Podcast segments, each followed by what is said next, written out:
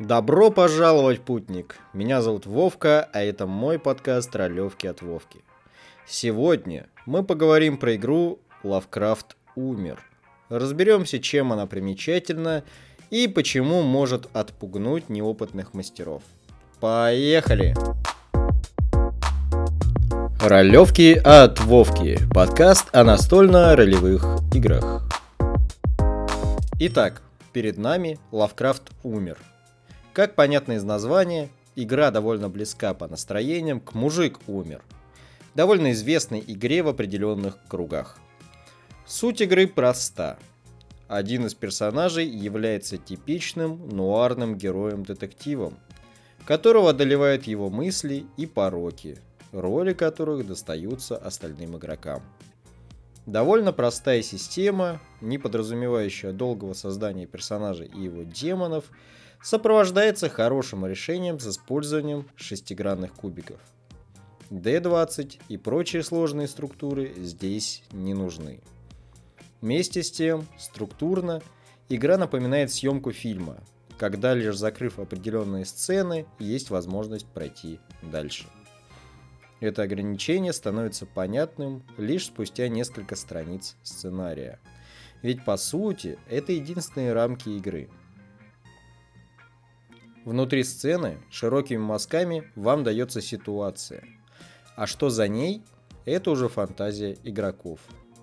Такой подход обескураживает.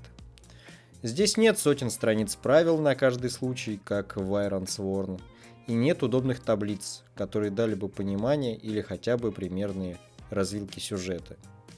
Например, чтобы в первой сцене выяснить завязку, кидаем кубик. И в зависимости от результата броска получаем три варианта. Убийство, ограбление или исчезновение. Все. Это вся первая сцена. Ни набросков сеттинга, ни имен, ни игровых персонажей – ни описание обстановки, ни таблички. Одно слово и полет фантазии. Этот подход может себя оправдать и понравиться тем, кто уже давно играет в настольно-ролевые игры и примерно понимает, как они работают.